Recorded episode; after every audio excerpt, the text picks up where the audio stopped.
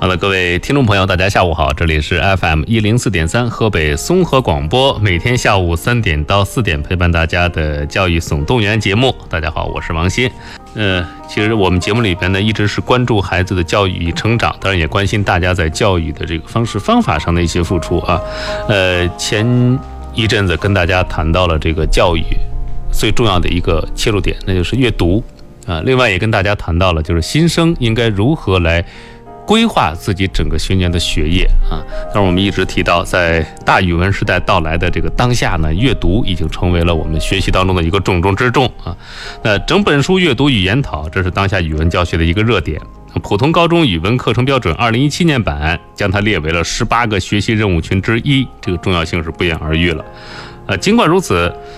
呃，我们经常提提倡这个阅读，但是老师应该怎么教？家长应该怎样来引导啊？学生自己又应该怎样来完成整本书阅读？对于很多人来说呢，确实也是一个难题。先来介绍一下今天来到我们直播间的两位嘉宾啊，我们一起来探讨一下这个整本书阅读。呃，女士优先吧。第一位是河北教育出版社职业教材编辑室兼呃审教室主任啊，还有一个身份是河北省专家咨询服务协会教育分会专家会专家会员。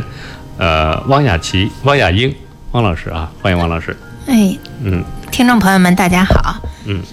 呃，第二位呢是守望长春藤书院执行院长、阅读倡导者周永杰朱院长，欢迎朱院长。主持人好，王主任好，幺零四点三教育总动员的听众朋友们，大家下午好。呃，前两位来呢，就是我们要探讨这个整本书阅读的相关的这个内容啊。呃，特别可能很多人都怎么说呢？我们一直在强调阅读的一个重要性。那么上上个星期。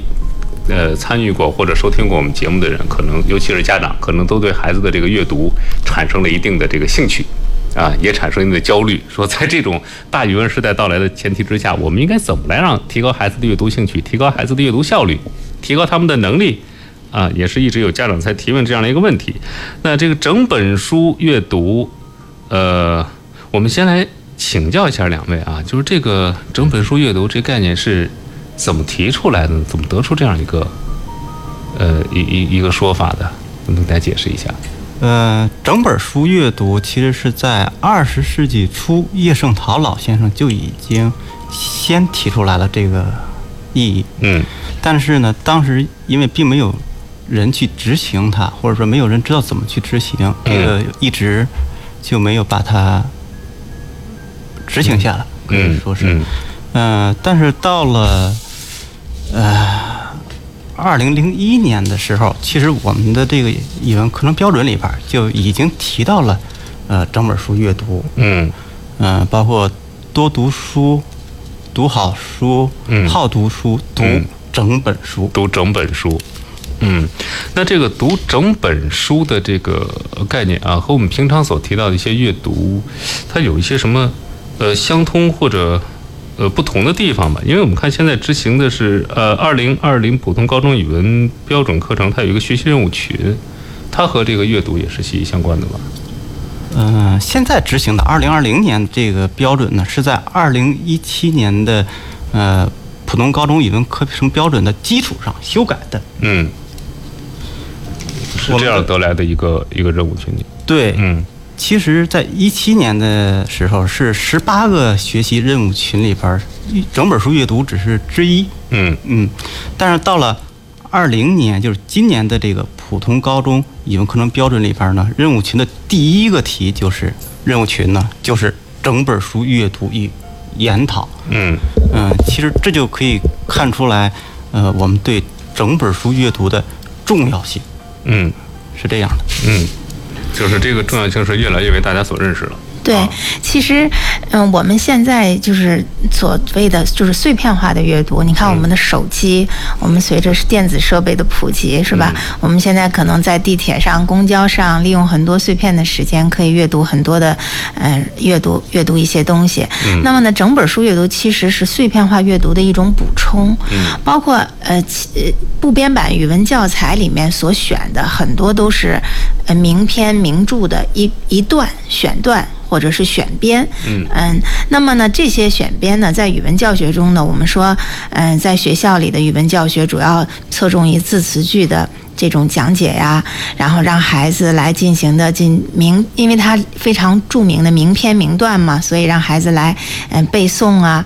然后它偏重于对这个文章呢，嗯，就是不是说整体性的来把握整个这个文学名著的宏观的把握，而是具体到了一些细节，一些最感人、最嗯。最让感动读者的那些片段，他忽视了文章的历史背景啊，忽视了对学生嗯让学生进行一些在一个大的文学背景下进行一些思辨的思维的养成啊，然后呢，有一些阅读策略可能大概在这一个短片里不能实行啊，嗯这样子的话呢，嗯，整本书的阅读对于。现在被提出来呢，就是非常有意哎义，而且也是非常及时的。对啊，汪主任这么一提，可能大家对于整本书阅读先有了一个大概的印象。因为什么？相对于碎片化的阅读来讲，其实我觉得现在我们更应该提倡一下这个整本书的一个阅读。为什么呢？举个例子，我们在呃地铁上或者在公交上，利用闲暇的时间读一条新闻，嗯啊，或者我们读一个相对比较精彩的一个视频，这可能也是你阅读的一部分。对，但是你得到的信息就是这样零散的点过来，化的，点成化的，嗯，非常碎片式的。比如我们看这条新闻，你好像知道了这个事儿的发生发展嗯啊，但是为什么呢？它有什么关联呢？嗯这个就你就不是不是说很能很能明白了。对，嗯，所以有时候你读下去，好像有时候整本书表达的意思和你接触到的这个点段不一样的，所谓断章取义嘛， 大概就是这么来的啊。也是好多在节目里边，我们喜欢跟大家举一些比较极端的例子，呃，比如说这个有一句话叫“相濡以沫”，嗯啊，夫妻两个共患难，这个不离不弃。但是你看原文的话，后一句是“不如相忘于江湖”。 对对，我们就取前面为我们所用的那一点。嗯， 但是如果你这样阅读一下整个片段的话，其实它是一种舍弃的意思啊。对对，所以说就这样，啊，这就是，所以我们现在要大力提倡整本书阅读，把自己置换到那个环境当中去。对哎，就是置换一置换到宏观的文化视野中，或嗯者到那个大的历史背景下，或者是有一个完整的事件的这种情境下，嗯那么呢，来整整体的感受一下，嗯呃，其中的历史人物啊，他的思维，他的。呃，行动、性格、嗯概念，这样的话呢，会让孩子有一个非常完整的呃认识。嗯嗯，就是说我们这种阅读可能不是那么的，呃，怎么说呢？不是那么的针对，或不是那么功利的。对，我们是一个不不不功利的一个阅读方式。是，啊，要功利的话，那好，你看教材啊，你背那些名篇名段就好了。到时候你背写的时候，你能背写上来。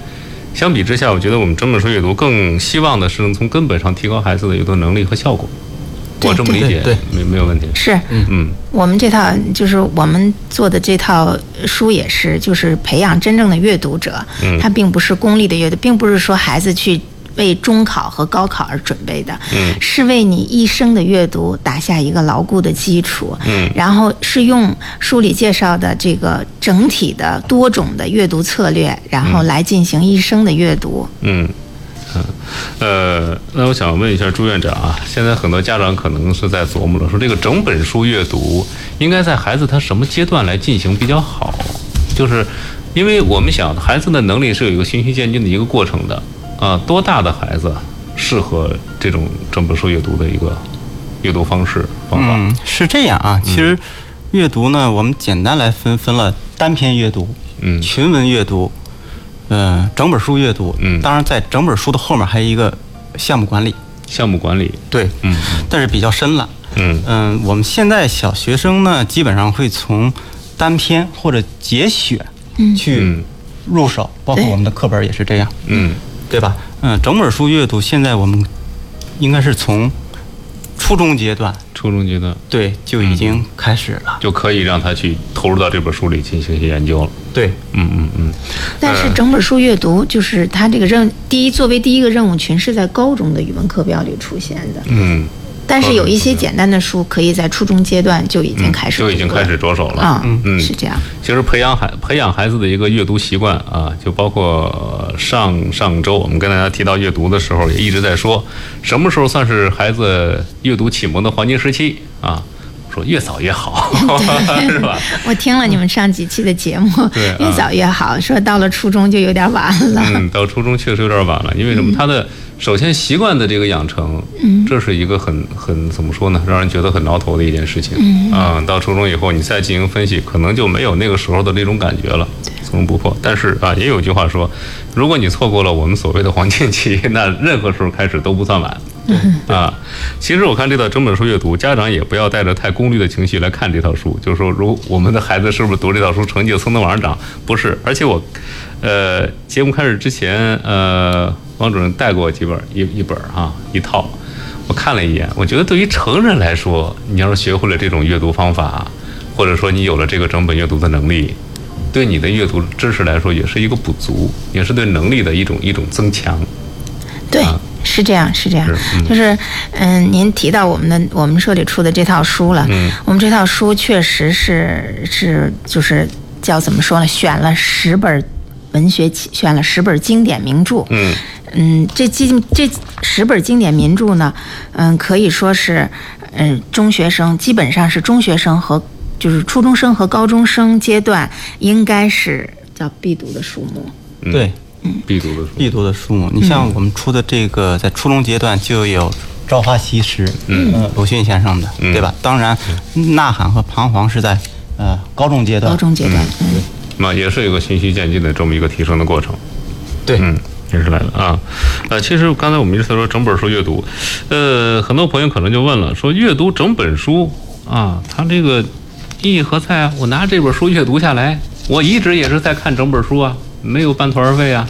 其实我感觉，就是咱们说到这个方式方法阅读啊，朱院长很无奈的笑了一声。 这里边是不是得跟大家解释一下，还是有区别的啊？对，还是有区别的啊。嗯这个整本书阅读呢，总体来说还是要需要拓展我们这个读者或者学生的呃阅读的视野，嗯呃，构建阅读整本书的经验，嗯形成我们自己的个性化阅读的方法嗯啊。嗯其实简单来说，如果用最简单的话来说，那么我认为就是通过整本书阅读来提高我们的道德情操、嗯审美情趣、嗯，价值观念和创新精神。有创新精神。嗯，嗯，嗯，能不能简单给我们举一个例子？就是读一本书和整本书阅读，它有有什么不同的地方？ 就像您刚才说的这个，呃，包括阅读需要我们做什么，或者说是读完以后会有一个什么样的效果？那个，嗯、那就这样吧，我们拿《红楼梦》来简单做个比方。其实大哎家好可能都看过，都看过《红红楼楼梦》嗯四大嗯名著，是吧？对大家可能就认为这最初讲的就是对，这个，可能是哪怕不看，您家的书柜里也会摆上一套。对对对对，为什么呢？镇宅啊， 是有这个效果的啊。嗯大部分人会讲，这就是一个呃爱情故事嘛，嗯嗯是吧？薛宝钗、贾宝玉和林黛玉的一个爱情，它真的不是。它嗯《红楼梦》，我个人认为它是一种文化。嗯那你如果想看懂《红楼梦》呢，首先我个人认为你先要把清朝的这段历史，包括它的政治啊、经济啊、嗯文化呀、都要先有一个大体大概的的了解了解，嗯包括这个曹雪芹他们家是怎么回事，就是他的家族史，嗯你也要有一个呃了解。嗯嗯，我们说在这个宝玉的房间看见的那好多镜子，那种嗯按照镜子，其实你再想想，在清朝的时候，国内应该是没有这种玻璃的，哎，很少的。玻璃制品很少，嗯很少的。对其实它是一个呃进口的，让我们来说就是从国外进口的嗯哎进口的价值如果不菲的。对，嗯，如果我们用现在的这种眼光去读，可能就真的是读不出来，因为谁家可能都有有镜子，镜子，嗯，对吧？所以说这个，所以我们一定要了解当时他所所处的的那个嗯历史时代的这个经济啊，好多东西嗯是这样的，它能给你增长很多的知识，嗯，是这样。对，呃，另外可能好多人说我了解了，我看了《红楼梦》了，我也读过了，啊，里边那个情节，什么时间谁跟谁什么关系，哎呦，我觉得你把这个关系梳理出来就老不容易了，啊，那可能有一种非常大的满足感啊，发生什么事儿了我都知道，啊，但是我们说这个阅读层次还是比较浅的。为什么会发生这种事情？你可能就要翻它的这个历史背景啊之类的一些来进行一个佐证。对，嗯啊，所以说这一套读下来，其实刚才这个周院老师不跟我说，一套《红楼梦》你要读下来读精了，没有个十节二本的这个其他的辅助阅读是嗯是很费劲的。对，嗯，就我们去读经典，大家现在有一个问题就是读经典不知道在读什么。嗯其实我认为读经典就是在读它背后的文化，嗯对你要把它背后这些文化一定要去学习、去挖掘。嗯，理清楚。你清楚是这样嗯，那其实整本书阅读这个意义对我们来说呢，其实还真就在拓展视野、形成个性的读书方法上，这是根本。对，嗯嗯，读书方法有固定的嘛？两位认为？读书读书方法就是咱们现在说读书策略吧，嗯然后嗯自己有自己是比较喜欢的读书策略，嗯，你看我们这套嗯、整本书阅读吧，嗯，它是根据它虽然选了十本不同的经典，嗯、但是呢，它每种文体有自己的不同的读书策略，嗯，嗯，就刚才还拿对， 《红咱楼们还梦》拿《红楼梦》嘛？啊嗯还拿这是个红楼大梦部头儿了。这个 对，这个拿《红楼梦》来说吧，嗯，它是四大名著，那么你要感受它的。回目之美是吧？首先翻开回目，那你看回目它有形式的美，就非常对称啊，像诗一样。嗯然后呢，那有的人就从回目上研究回目，就能研究出每一个篇章讲了什么样的故事。嗯然后呢，其次就是我们里面有很多的策略啊，策略比如说有精读、有略读、有速读，然后还有这个叫通读。嗯然后它每一遍都有不同对应的不同的任务，阅读任务，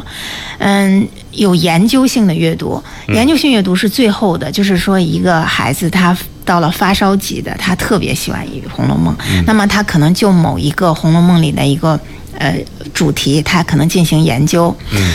嗯，比如说，咱们就说那个有一次，前一段时间有一个考语文考试，然后他问的这个题目呢是，就是让你总结一下薛宝钗最令人心动的那些片段。你看，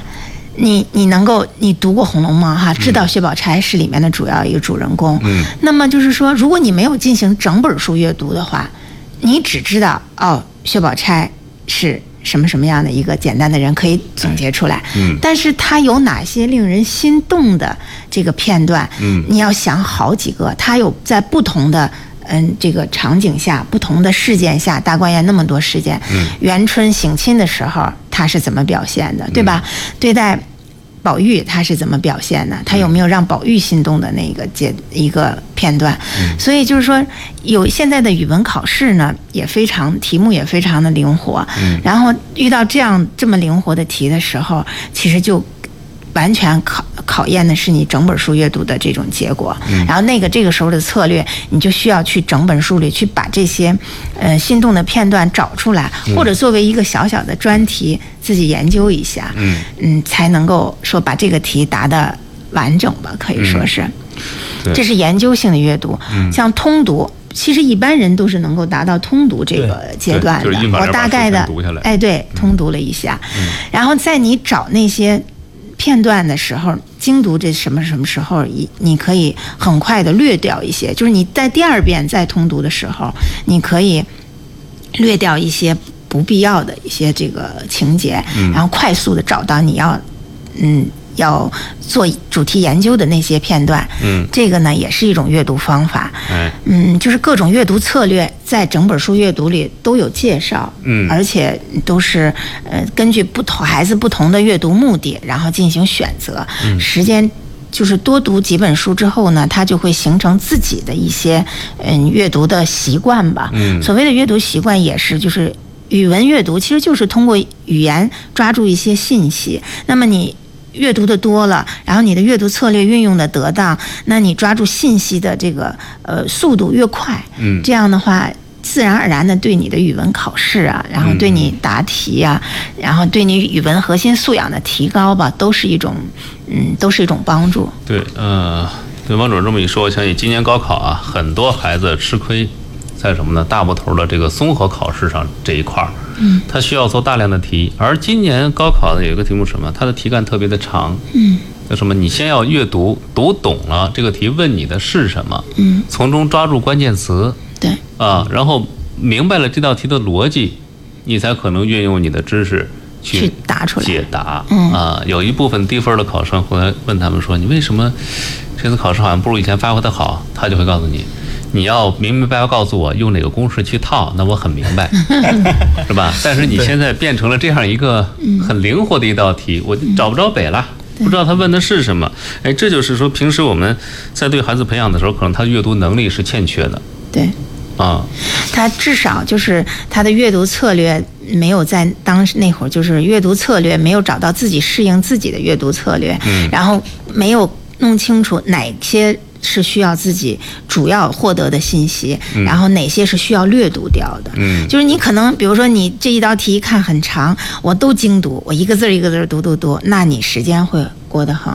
就很慢了、嗯做这道题会。那么你先通读一遍之后，我一看问题，知道要问什么，那么我再回到文本中去阅读的时候，我就要很快的抓住。那个要考试的那个点，要答题的那个点，这个其他的信息我可以匆匆的略掉，这就是阅读策略的使用。对啊，所以说，如果有家长问说你现在孩子怎么教我们孩子怎么读题啊，我觉得不好意思，这个方法是在平时阅读当中积累出来的。对，它是需要一个时间不断的训练，对对对，不断地训练嗯如自果己不断的要在做。阅读，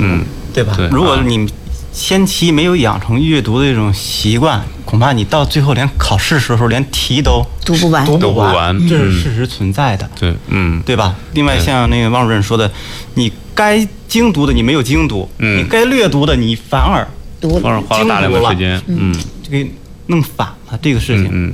所以说，阅读的这种嗯习惯呀，还是一定要从小去养成的。嗯嗯，哎。好的，广告之后欢迎回来，各位，这里是 FM 一零四点三河北综合广播，每天下午三点到四点陪伴您的教育总动员节目。呃，大家好，我是王鑫。呃，今天我们跟大家探讨的其实是整本书阅读啊，整本书阅读与研讨是当下语文教学的热点。普通高中语文课程标准二零一七年版呢，是将它列为了十八个学习任务群之一，这重要性是不言而喻。那尽管如此，老师该怎样教，家长怎样来引导，学生自己应该怎样来完成整本书阅读，对于很多人来说啊，仍然是个难题啊。好，那今天节目当中呢，我们呃请到了两位嘉宾啊，大家呃再来介绍一下，分别是河北教育出版社职业教材编辑室兼审教室主任呃汪雅英汪主任，还有一位呢是呃，守望常春藤书院执行院长、阅读倡导者，呃，朱永杰朱院长。啊、我们和两位一起来探讨一下这个整体阅读的给我们带来的好处，以及它的一些方式方法啊，以及呃进行整本书阅读的一些好的意义。那刚才我们一直提整本书阅读，其实我们这整套书编辑下来呢，是选取了很多的经典名著来进行的。十本，十先本是先期是先期是出了十本对，十本。嗯，呃，那为什么会选择这些经典书籍？嗯，我认为现在是什么呀？阅读虽然是大家都在提倡，都在提倡，嗯、但是有一个问题大家没有弄明白，就是嗯读什么。读什么？嗯。所以说，我们现在倡导的这套书呢，我们倡导的就是读经典。读经典，嗯，第二个问题就是我们这本书能够解决的就是怎么读，怎么读教给您的是阅读的方法。嗯，是这哎样，咱们先说读什么？其实现在阅读对于我们来说是一个很宽泛的一个概念啊，阅泛泛读读什么很泛泛。很多家长在给孩子挑书的时候，可能首先面临的一个问题就是，我给他买什么样的书？啊，教辅材料这些就不说了，这个很好找是吧？这是比较有的。但是剩下的怎么能提高孩子的阅读兴趣，让他读一些什么好，这就好像很让人觉得挠头了。嗯，在这个读书目的选择上，两位有什么建议？我们是还是拿我们这一套书一套书来来举例嗯举例子哈。你看，我们选了就是精心选择的适合中学生阅读的版本。嗯比如说啊，嗯，就是就是我们说《朝花夕拾》或嗯者是《红楼梦》这些版本，因为它之所以成为经典，是经过历史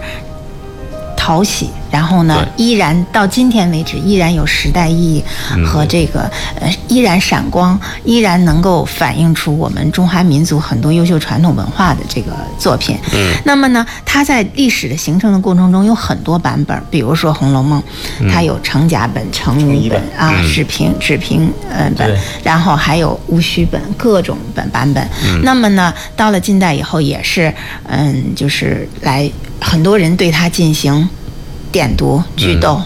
那么我们选的这个版本，我们精选的版本就是，嗯，最适合孩子阅读的，然后也是最易被大众阅读来接受的。很多比如说学术人的版本，它有一些语言就是嗯就不适合中学生来阅读。我们在选版本的时候，也把很多的这个嗯、呃古代的一些都已经都已经进行了呃进行改，可以说是改良，或者是进行了。重新的编写，包括《论语》，《论语》我们选的是这个《论语释读》，杨伯峻先生的嗯、呃版本，《老人与海》，然后选的是一个译本。嗯像编程，我们最后选的就是指定的版本。制定的版本，嗯对，编程在形成嗯过程中有嗯什么国本国编版本，然后各种各样的这种版本，我们最终选的是特别好的，我们认为是一个精选的版本啊。然后我们这套书呢，除了精选名著阅读之后，我们还解决了一个。怎么读？怎么读里面呢？我们是有很大板块的。嗯，你看我们选的这些，一共选了十本是什么呢？鲁迅先生的《朝花夕拾》，嗯，《呐喊彷徨》，嗯，《红楼梦》，茶馆，编程，人类群星闪耀时，嗯，然后外国的这个作品选了欧也妮《葛朗台》《老人与海》，然后是《论语释读》《桥梁史话》，它是分类别去选的。嗯，它并不是说，嗯，就是说我们每一个文体选了一个代表性的版本，嗯，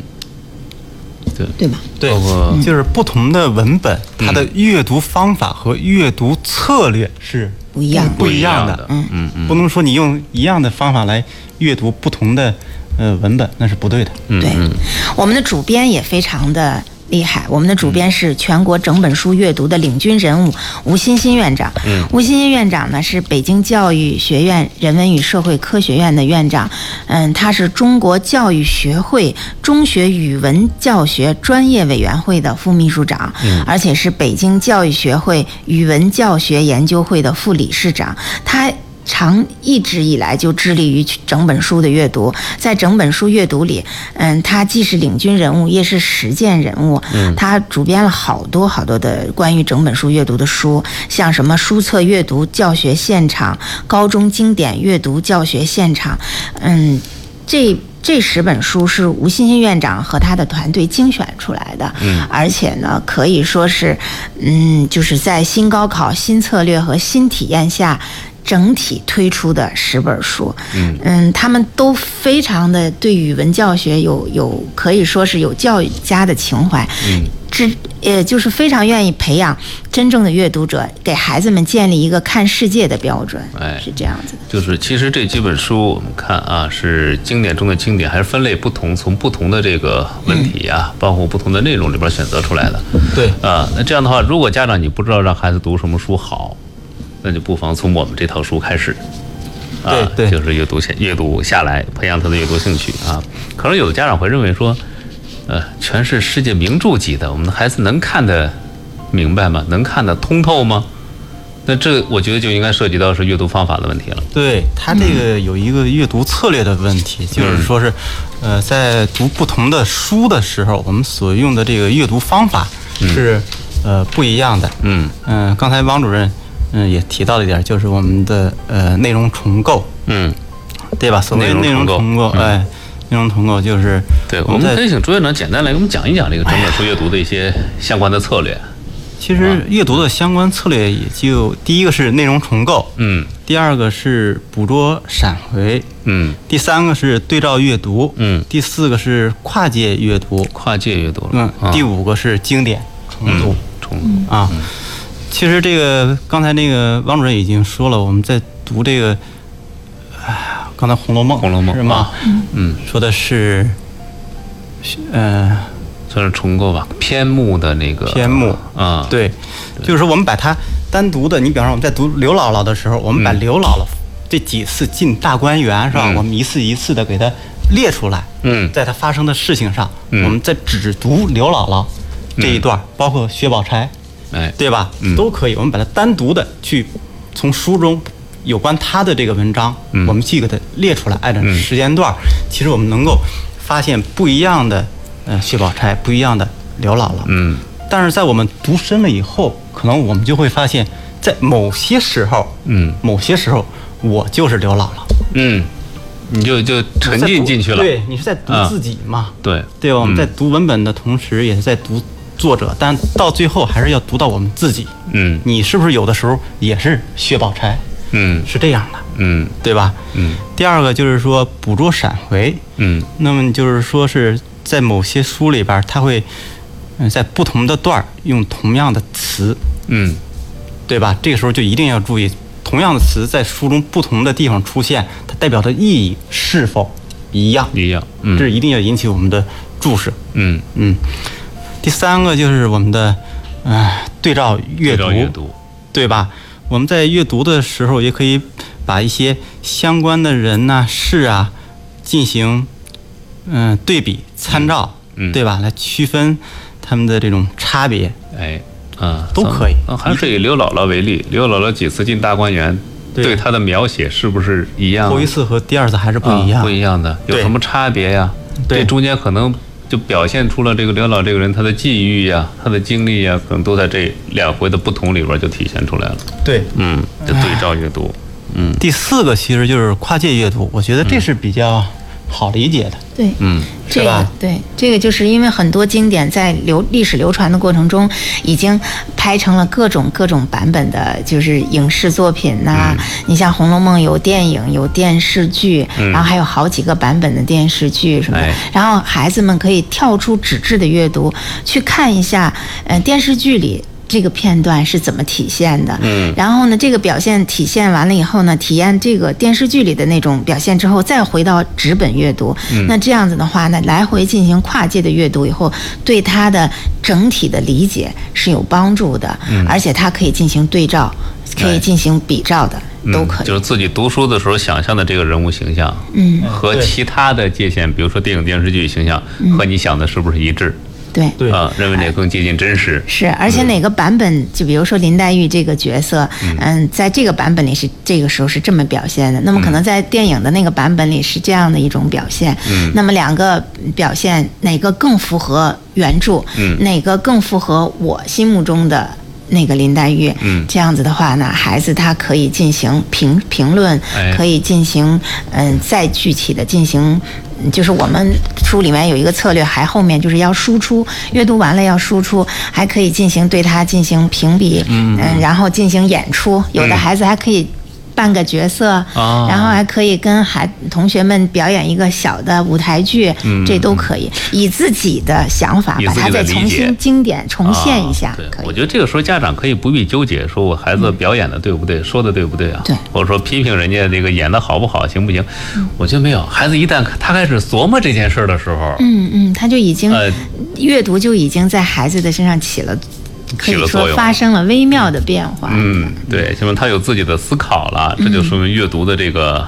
怎么说？我们最想达到的那部分，其实就已经有了对对嗯啊！他开始琢磨这些事儿了。最后，经典重读就是在我们经历了以上这样的策略之后，再返回去重新的来对，精读。就是相当于我们在不同的时间段儿，嗯你今年读《红楼梦》和你明年读《红楼梦》，读相同的篇章，嗯可能感觉是不一样的。嗯，要对。所谓经典嘛，它真是与时俱进的，这嗯是它的特性，常读常新。常读常新。而且我们这套书，嗯、它是。由五部分组成的，嗯在这五部分这个阅读的过程中，基本上对明对原著原点是几进几出。嗯，那么在几进几出的过程中，孩子每进每一进每一次进到原点里，他体会到的都有不同的体会，嗯都是不同的。嗯，比如说，你看我们这这套书有五部分组成，嗯，第一部分是经典溯源，那么介绍经典之所以成为经典的过程，他思考经典的永恒价值和当代意义。就是任何文学作品吧，它都有特定的历史背景的，哎呃离没有超越历史的文学。然后呢，任何历史内容呢，我们说也都要依靠文学的形式形式来记录和传播。嗯，那么在特定的历史背景下，然后作者这个作品历经这么多年代的这种淘洗之后，成为发展到今天依然成为经典，那么我们就要发发现这个经典背后的它的当代的这种意义。嗯，所以说经典溯源这部分，有些是介绍嗯作者的，有些是介绍这个。作品流传的流，传然后它的出版的过程，这样这部分是让你孩子有一个把整个作品的历史背景就非常清楚了。在阅读门径里，我们说。多层级的阅读任务群为载体，这个里头孩子更是几进几出，嗯根本不会是读一遍就把经典就读完了，嗯它是一个深阅读。然后跟着这个阅读门径呢，我们说孩子会有各种各样的。呃，任务来完嗯成，在通读的过程中有通读的任务，精读的时候有精读的任务。啊那么有了名个家门径，有了个门径，其实是告诉你怎么来进行对阅对读对对嗯，他告诉你的是方法，啊方法。嗯对他告诉你的是方法这本书。这可能家长们很多人头疼的点正好就在这儿。对，但是这啊套书它给出了明确的方向，嗯，可以这么说。对，嗯对，而且关键是你要按照我们的阅读门径中所列的任务，嗯去一步一步的完成你的阅读的话，嗯，基本上对经典这这本经典的理解就已经能够达到一个呃很很深深的一个一个地步状态了啊嗯，，就跟平常的这种诵读、通读就不一样了。不一样。嗯，它通读有通读的时候的任务，嗯到最后的时候，嗯，有这个阅读完了以后，还要进行一个情感的共通，或者是还有一个呈现的方式。那么这种呈现的方式，就需要孩子读完经典以后，对经典里的内容进行沉淀、进行提炼，然后进行总结，然后再才能把它给表现出来。咱们怎么说 呢？假如说读书就好比我们到了一个旅游景点，嗯，你自己逛可能就是走马观花，对但是有了我们这个门径呢，嗯，那你就好比是请了一个优秀导游对对对，啊， 领着你来进其行实我啊们，这套书就相当于阅读的一个导游或者是拐棍儿。拐棍儿。嗯对嗯，但是先嗯让我们这套书呢，先让大家把书一本书嗯读厚，嗯，对吧？慢慢对去，你要去查文献呀，去查资料啊，嗯对吧？包括我们这本书里边有这个名家的试点呀，你从不同的呃，嗯这就人是的看法第第三个部分了，名家的试点名，家的试点，嗯，对吧？嗯，得到很多东西。哎，嗯包括这个个第四个部分，我觉嗯得是延伸导读这儿，也是你需要去看不同的人写的这些东西，你要去研究它、考究它，嗯，对吧？相读读后，嗯到最后我们通过这些，我们掌握了方法，真正的在读的时候，就相当于把书给读薄，薄了，要跳嗯出这就来是我们一个阅整本书阅读一定要走的哎过程。对对对，我在上学的时候，老师就经常教育我说，你们看课本啊，包括阅读其他课外书，嗯，最重要的一点呢是先把书读厚。嗯，我说怎么读厚呢？就是往里边加内容对啊，然后说读厚了以后呢。这考试要来了， 我们要归结到这个点 上，你还要读薄，那怎么办？就是把要点再掌握住。对我那个时候听的真是有点儿晕乎，因为什么？这两句话可能很多人都受过老师这样的教育，嗯但是怎么厚呢？怎么薄呢？您看，书里就提供了好多方法，然后拓展阅读视野啊，培养自己的检索能力。就是你在读原点的过程中，你可能看到了一个注释，嗯那么。之所以在原点里有注释，那么肯定这是一个需要你特别注意的一个词汇，或者是这一个句话，或者是其中出现了一本书，或者是出现了一个人物。那么你呢，就需要把这个人物或者这个词再进行进一步的检索。嗯，这个时候，如果你呃一本书里有十个检索，那么呢，你再有很多的人物去需要再查一下他的背景，嗯，这样读下来，这个书自然而然的就厚了。对，因为是你相当于从这一本书里发掘了另外十本书、或者另外十个人物，嗯对他们需要你掌握的一些点。对，对这是对需要一个过程。对，嗯基本上我们的这个书里的这个名家试点，都是对这本书很多其他名家对这本书的一些评论啊，一些介绍啊，然后呢，嗯。像我们这个《桥梁史话》这本书里面吧，嗯，它没有很多过多的，因为它是个科普的这个作品，没有更多的名家试点的时候，它就会从作家的这个角度去介绍，给你推荐一些书，嗯，延伸阅读还可以推荐很多其他的科普作品，嗯，那这样的话呢，嗯，你在读其他名家的科普作品的时候，跟这个书是有联系的，哎这样子的话呢，把书又拓展了一个呃视野，这样它就非常的厚，又厚重了很多。嗯，对，那么整个一个读下来，不光光是这一本儿书，我们说的整本阅读和一本儿书的阅读 还是两个概念的、啊，完全是嗯两个概这时念。候大家应该就分清楚了，不是说一本书我读完，那你只叫读了一本书对，啊。其实我们整本书阅读这个，你要把这一套整个的规定动作完成下来，嗯，发现首先你要学习量是很大的，嗯，对吧？非常的大。非常大。对啊，呃，其次，呃，最后一个只要你要把那里边儿把它的精华抓在手里边儿，那么书就会变薄了。嗯，对，研究指要呢，就是希望你通过对经典的阅读之后呢，开展广泛的研究性学习，嗯全面提升自己的语文核心素养。嗯嗯，在这个里面，我们可以说，教给你怎么样去检索文献，嗯从你读完经典以后，你你要告诉你怎么样去选题，怎么样去立。树立自己的一个选题，找到自己感兴趣的一个题目。嗯、那么根据这个题目，你要列出一些你感兴趣的子课题，你把这些再进行文献检索、研究，可以去实地调查，然后还可以去呃访问一些跟这个有关的老师、学生、同学，你这样还可以进行小组研究性学习，嗯大家同伴。嗯，是阅读，你你获得你查一部分内容，我查一部分内容，这样我们可以对这个课题进行全面的一个总结。嗯、这样的话，大家就会形成一个撰写一个嗯研究性的小论文，嗯，最后达到一个更高层次的输出。哎研究只要这个可以说是一个发烧级或者是旗舰级的旗舰这级个嗯读者、呃小读者、嗯、来进行的一项这个训练吧，可以对说啊是。其实到最后，我们这本书还是这样，要培养真正的阅读者。嗯他告诉你方法以后，我们只要按照他的方法，一步一步的去进行嗯阅读，去进行这个寻找嗯，就可以了哎。不要着急，阅读不是一件呃，怎么说？它是需要积累的需要积累。啊、不是一蹴而就，马上就能达到什么目的的。这个对，对，嗯，对。但是在这过程当中，我相信啊，各位家长你会看到孩子的阅读能力在不断的增长。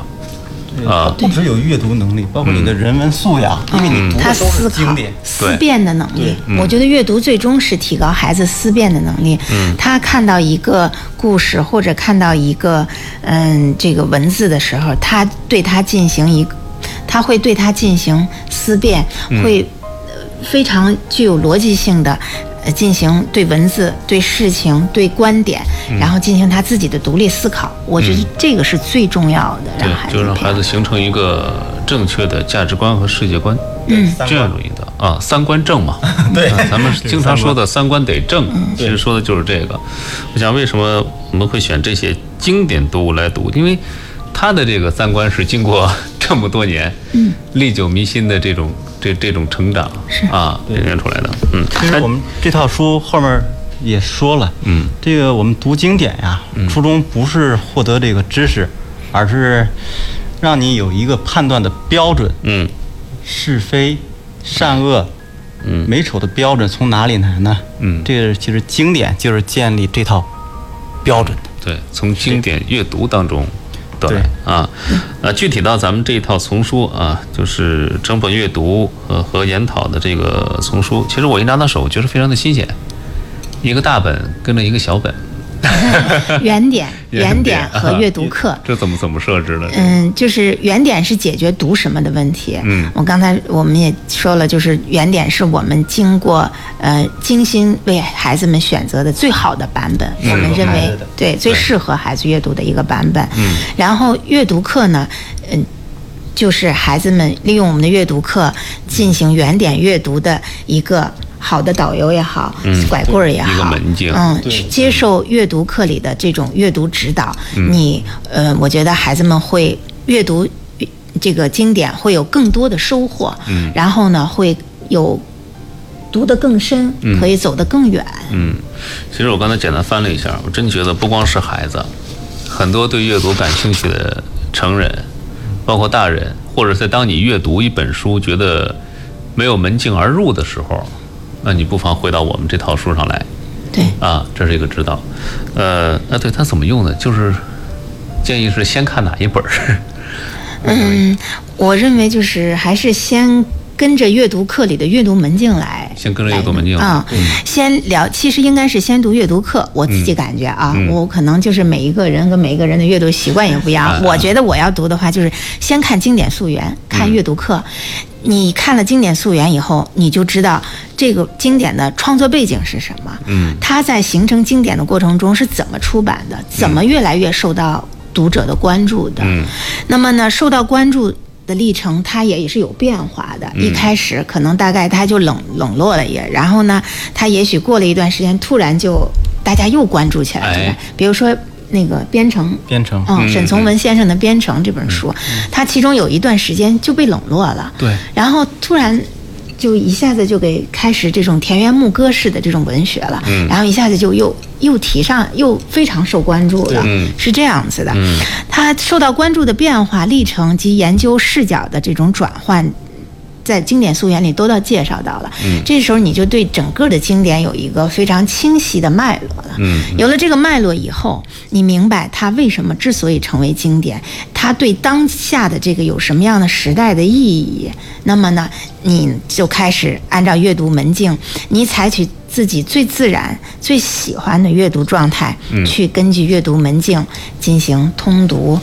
然后一遍一遍的去读，通读的时候有通读的任务。嗯你看啊，编程这块儿，给我们举个例子。嗯，编程这块儿，阅读门径在阅读前做什么准备？嗯然后正式阅读了，然后通读的时候，嗯，其中有一些很简单的，比如嗯说你记录一下你的阅读，嗯、日程是什么呀？今天读多少页呀？对做一个阅读的这个呃计计划划呀，哦嗯这是很简单的。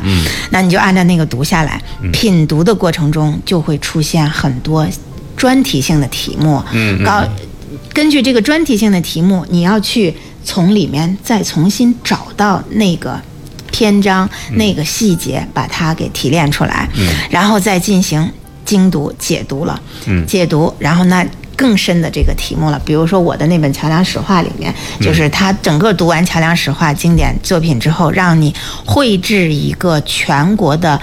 古桥的地图。那么你必须是在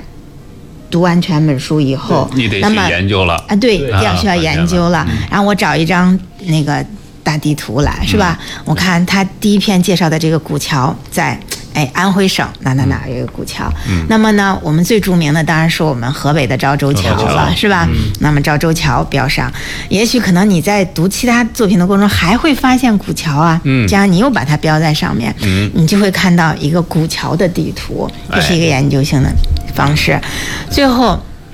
还有就是更深层次的呃这个题目，你一一一步一步的跟着这个做下来，就已经很就怎么说，对原点已经了解的很深了。嗯，这之后，如果我还对这个题目有有兴趣，嗯那你就去看名家试点。名家试点，你看各个名家对这本书是怎么评论的，有什么观点，嗯，我是否同意？我不同意，我可以提出我自己的反驳意见来的。哎，嗯，到最后就是延伸导航。那么我可以读很多相关的这种题目，比如说《编程》这本书里，我们就推荐了沈从文的自传，嗯，然后呢，嗯、别人给沈从文写的自传，嗯全面的了解沈从文，还可以说从沈从从《编程》走向世界，还有这个邵华强先生的沈从文研究资料，这就太丰富了。嗯哎如果你感兴趣的话，其实如果你把通读，就是把前面的这个阅读门径做完，已经很好了。嗯，就是因为我要做一个发烧级的阅读者，我想做一个真正的阅读者，那我就要嗯继续进行后面进的行研究这个叫阅读阅研读究，操作啊，嗯直到旗舰级。为什么我们刚才说研究只要是旗舰级的这个阅读嗯者要做的？啊，我我读了这么多研究之后，嗯，我对这个主题我有自己的想法了，我有自己的看法了，对吧？嗯对我不同意，嗯，这个有一些。我要进行批判了，我有思维了。那么 这是很高级的一个啊层面，了。你可以从研究纸要里，然后开始进行更深的文献嗯检索，确定选题，啊，我撰写一个研究报告。嗯哎，啊，这其实大家不要觉得说写一个报告或者出一篇小论文有多么的艰难，我嗯是不是达不到那个层级？不是 的，就像你只要是阅读能读进去，跟着我们这个门径走，嗯对。那你肯定会有一些想法的，对，对，肯定会形成的他啊。教给大家的还是阅读的方法，方法它能方式解决根儿上的问题。嗯，对，在这个过程当中啊，我们说的这个三观正也好，或者其他这个获得也好，都在这个慢慢隐藏了。嗯嗯，真正的阅读者，其实能达到研究指要的，就真的是一个真正的阅读者就是了。阅读者了。嗯，对。好了，呃，北京时间三点五十八分了，我们节目即将结束。那今天整个节目其实给您介绍就是整本书阅读系列啊，呃，感兴趣的朋友，其实不光是非常功利的说提高我孩子的学习成绩没有，你要是能跟着这本书下来，其实它不光是一个，呃，怎么说呢？呃，学生的阅读指引，更多的是成为一个真正阅读者的一个指引。对啊，对成为真正阅读者。我们是这整套书里有一些提升中高考得分能力的，今天就不再介绍但了。只啊嗯我是们主只要是一部分，是对吧？那个太少 了，太少了我们觉得阅读还是真正的要阅真正的阅读者，不是功利型的阅读。嗯对，嗯，好了，呃，是节目时间马上快到了，感谢两位老师来到节目当中给我们推荐，呃，这么好的阅读方法和阅嗯读丛书啊，谢谢。谢谢主持人。嗯，好，也谢谢收音机前各位的陪伴与收听啊，那呃，下期节目我们再会了，拜拜。